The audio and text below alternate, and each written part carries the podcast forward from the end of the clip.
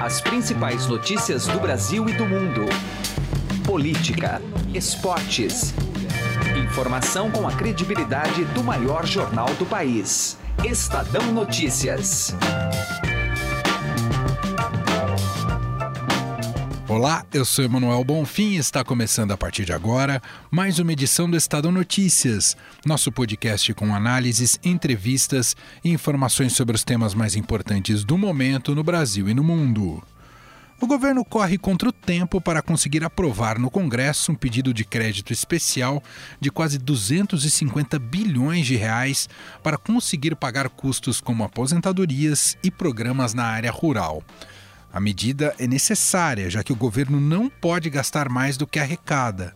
Tecnicamente, isso pode acarretar até crime de responsabilidade por parte do presidente, o que abriria a possibilidade de um processo de impeachment. Falaremos mais do assunto sob a ótica econômica e política com diversos especialistas. Além disso, outro tema que deve tomar conta do parlamento nesta terça-feira é o vazamento de conversas entre o ministro Sérgio Moro e o procurador da República Deltan Dallagnol. As mensagens foram reveladas pelo site The Intercept Brasil. No aspecto jurídico, quais são as consequências deste caso? Qual é o tamanho da gravidade? Conversamos com o professor de Direito da FAAP sobre o assunto, Luiz Fernando Amaral. E você vai ver nesta edição. O Estadão Notícias é publicado de segunda a sexta-feira, sempre às 6 horas da manhã, e você pode nos seguir e assinar gratuitamente nas plataformas iTunes, Deezer, Spotify, Google Podcasts e qualquer agregador de podcasts. Seja bem-vindo e bem-vinda e boa audição. Estadão Notícias. Conheça o lado private da XP, que une a solidez financeira de uma marca global com o dinamismo de um family office. O resultado é uma experiência exclusiva acompanhada dos melhores profissionais profissionais de investimentos do mercado e na gestão de grandes fortunas para preservação e aumento do seu patrimônio. Conte com serviços de gestão ativa de patrimônio. Por aqui, nossos profissionais traduzem temas econômicos relevantes para produtos de investimento, oferecem o acompanhamento necessário para montar uma estratégia de planejamento sucessório e consideram o cenário global como base. Acesse xpprivate.com.br. Estadão Notícias. Essa necessidade de crédito suplementar em torno de 248 bilhões de reais. Então são despesas correntes que o esgotamento fiscal não permite que sejam atendidas com receitas correntes. Então isso mostra o drama fiscal brasileiro, o tamanho do buraco brasileiro. E quando você vai olhar, você vê logo a primeira despesa dos 248, 200, 100 são exatamente da previdência. Não foi só o ministro da Economia Paulo Guedes que pintou um cenário caótico em relação ao crédito suplementar. O presidente Jair Bolsonaro afirmou que se o Congresso não aprovar o PLN 4, o governo terá problemas em pagar despesas como Bolsa Família e até aposentadorias e pensões. Mas o que é o PLN 4? Para entender, precisamos falar primeiro da regra de ouro e o que ela representa. Com a crise econômica e a queda da arrecadação, o governo viu o caixa diminuir rapidamente ao longo dos últimos meses. E como os gastos em Brasília não diminuíram, a gente está bem perto de uma situação limite que é criada quando o dinheiro arrecadado é menor que os gastos do cotidiano do governo. Isso deflagra a chamada regra de ouro. Essa regra proíbe que o governo faça dívidas para pagar os chamados gastos correntes, como o salário de servidores, aposentadorias e despesas em educação e saúde. É como se uma regra da sua casa proibisse você de entrar no cheque especial ou tomar um empréstimo para pagar as despesas comuns, como aluguel, conta de luz ou supermercado. Pela regra de ouro, o governo só pode tomar um empréstimo para investir. Numa casa, seria mais ou menos como você só pode ir ao banco para pegar crédito para, por exemplo, ampliar o ambiente ou instalar energia solar. Voltando a Brasília, o que acontece por lá é que o dinheiro arrecadado com impostos praticamente já não é mais suficiente nem para pagar as despesas comuns. E por isso, o governo corre para conseguir quase 250 bilhões de reais em um crédito extraordinário para essas despesas corriqueiras. Para não descumprir a regra de ouro, esse empréstimo precisa ser autorizado pelo Congresso Nacional. Do dinheiro pedido pelo governo, cerca de 200 bilhões de reais são apenas para pagar aposentadorias. Do restante, outros 30 bilhões são para os idosos miseráveis, do chamado BPC. Há ainda outros 6 bilhões para o Bolsa Família e 8 bilhões de reais para o subsídio do crédito agrícola. Este foi o editor do broadcast econômico da Agência Estado, Fernando Nakagawa, explicando mais sobre a regra de ouro. O projeto de lei do Congresso Nacional de número 4 pede aos parlamentares um crédito suplementar de quase 250 bilhões de reais. Segundo o governo, sem o crédito extra, não há dinheiro já neste mês para pagar projetos como o Plano Safra, que é um conjunto de ações para a agricultura familiar.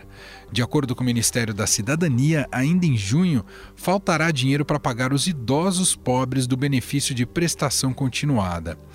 A pesquisadora da área de economia aplicada da FGV Ibre, Vilma Pinto, explica que a margem da regra de ouro vem se apertando a cada ano e, por isso, o crédito suplementar é importante. É, em 2018, a margem para a regra de ouro já foi muito pequena, foi de meio é, por cento, 0,5% do PIB, e a projeção do governo é que esse ano seja de menos 1,5% do PIB. Né? Então, é, é, a regra de ouro tem sido cumprida nos últimos anos à luz de eventos não recorrentes, que é dinheiro do BNDES, agora lucro do BC, essas coisas. E esse ano a gente vê que tem uma dificuldade maior para continuar recuperando recursos extras do BNDES.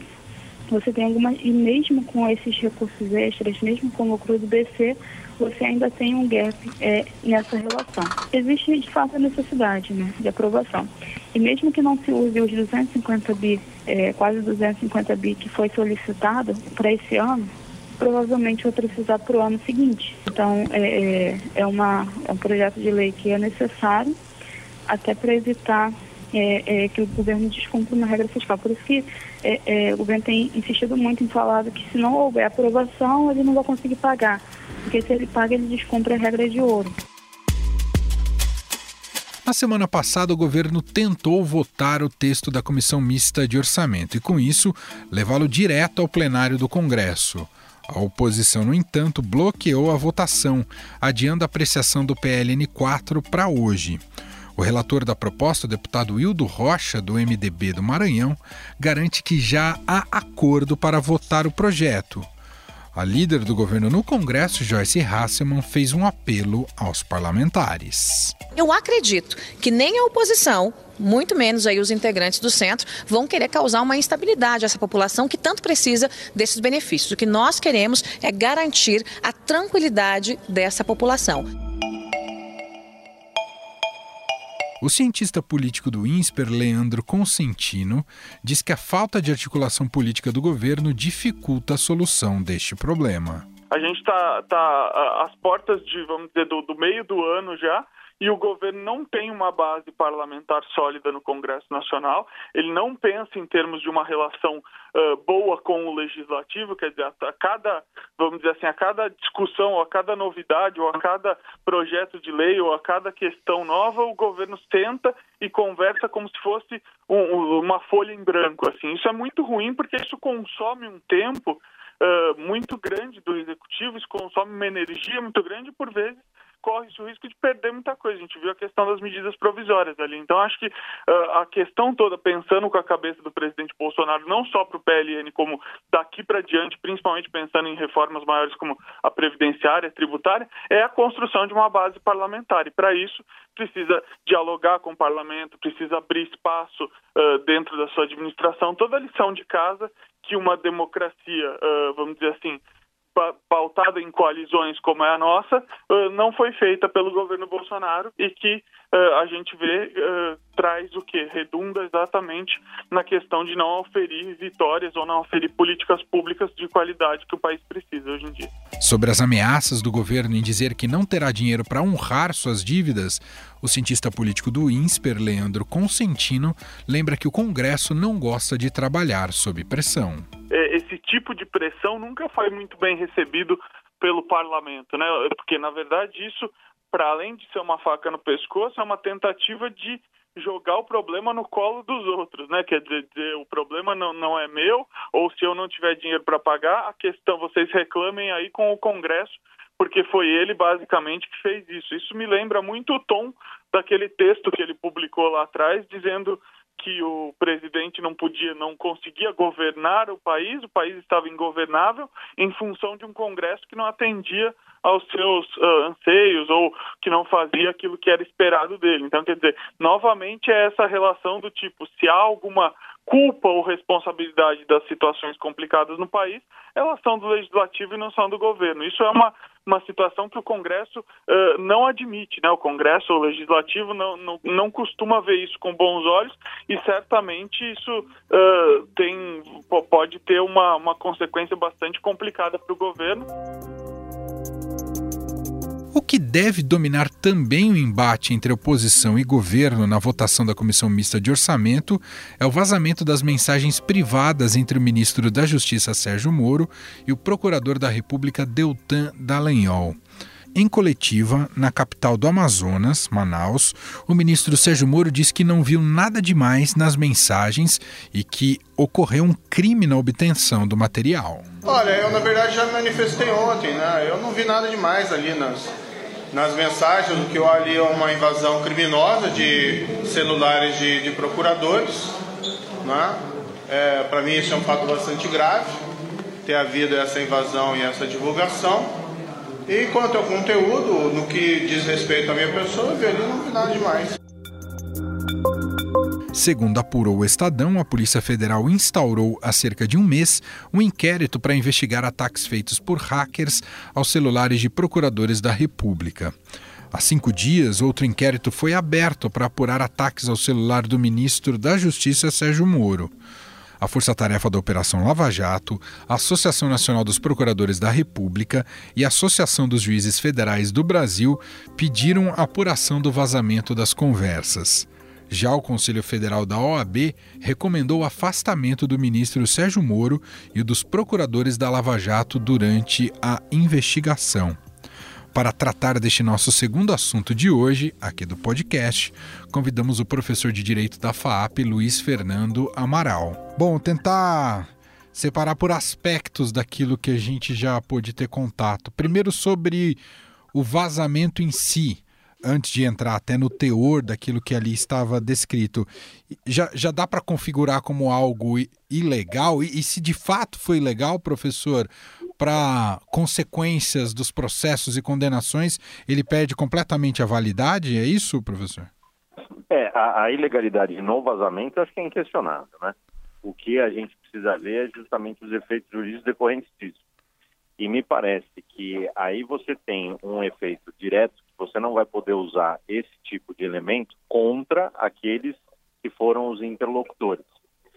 Eventualmente, você pode admitir uma tese, que inclusive é tese prevista em livro de alguns dos, dos ministros do, do, Supremo, no caso específico do, do professor Alexandre de Moraes, no sentido de que se for algo bastante sério, contrário ao interesse público, praticado por agente público, isso ainda poderia ser utilizado. Me parece, no entanto, e não contra o agente. Talvez, se esse é um aspecto relevante de todo o processo, isso possa ser reconsiderado, como a defesa do próprio ex-presidente Lula está cogitando junto aos tribunais superiores. E me parece que os tribunais aí vão ter um, um bom tema a ser debatido. O que o senhor está dizendo é que há lastro, tecnicamente, para a defesa, por exemplo, do ex-presidente Lula tentar anular o seu processo e sua condenação? Sim, porque você né, nessa, ainda que seja uma um vazamento ilegal, né, não tem dúvida de que esse vazamento não poderá ser utilizado contra aqueles que eram os interlocutores.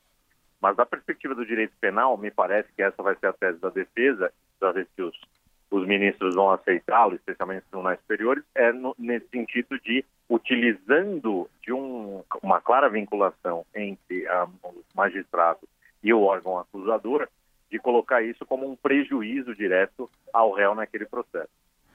Agora, professor, sobre o teor daquilo que foi revelado, a gente ainda trata como suposto, né? Porque isso está em apuração, tem inquérito também da Polícia Federal, mas os próprios procuradores e, e o, Sérgio, o ministro Sérgio Moro não, por enquanto, não disseram que aquilo não foi escrito por eles.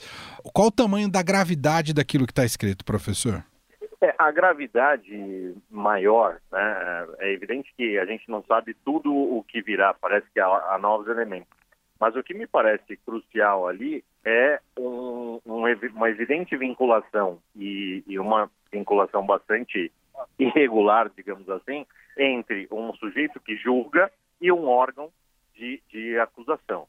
Então, nesse sentido, o que a gente tem que ver, e excluindo quem são os atores, no caso réu, no caso específico, a gente tem que pensar o seguinte: nós aceitaríamos que um juiz que nos julgasse estivesse diretamente relacionado com o órgão acusador, trocando mensagens, eventualmente comentando via mensagem é, questões relativas às investigações, etc. Me parece que é algo muito sério. É muito simples você avaliar um caso como esse da perspectiva de Moro, Dallagnol e Lula, dando nome a esses agentes. Mas quando você coloca essa situação do magistrado com algum tom de parcialidade e se coloca na posição de jurisdicionado, isso me parece ganha outros contornos. Quer dizer, o, o que tem mesmo de prejuízo imediato é na questão da reputação, não é, professor? Ah, sem dúvida, sem dúvida. Até porque ali é, você tem alguns diálogos, e a gente precisa de novo ver o contexto de todos esses diálogos, mas são diálogos de ajustes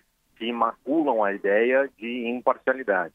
Vamos ver se isso foi até além, né, no sentido de é, direcionar alguma questão probatória, etc. E tal. Ainda está muito no começo, a gente precisa aguardar, mas eu não tenho dúvida de que isso vai trazer uma repercussão razoável aí em relação a esses fatos. E é importante frisar, professor, que essa revelação que está agora sob apuração, investigação, ela também não destrói todo o legado e provas conseguidos pela Operação Lava Jato ao longo desses cinco anos. Está correta essa ideia, professor? Ah, me parece que sim.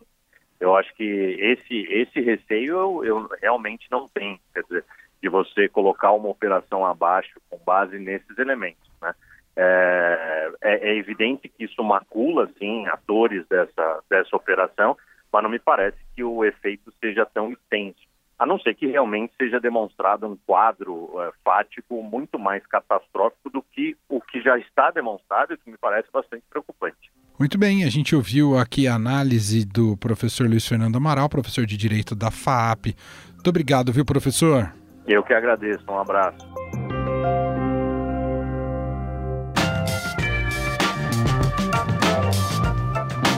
O Estadão Notícias desta terça-feira vai ficando por aqui. Contou com a apresentação minha, Emanuel Bonfim produção e roteiro de Gustavo Lopes e montagem de Nelson Volter. Diretor de jornalismo do Grupo Estado é João Fábio Caminuto. Mande seu comentário e sugestão para o e-mail podcast@estadão.com. Um abraço para você e até mais. Estadão Notícias.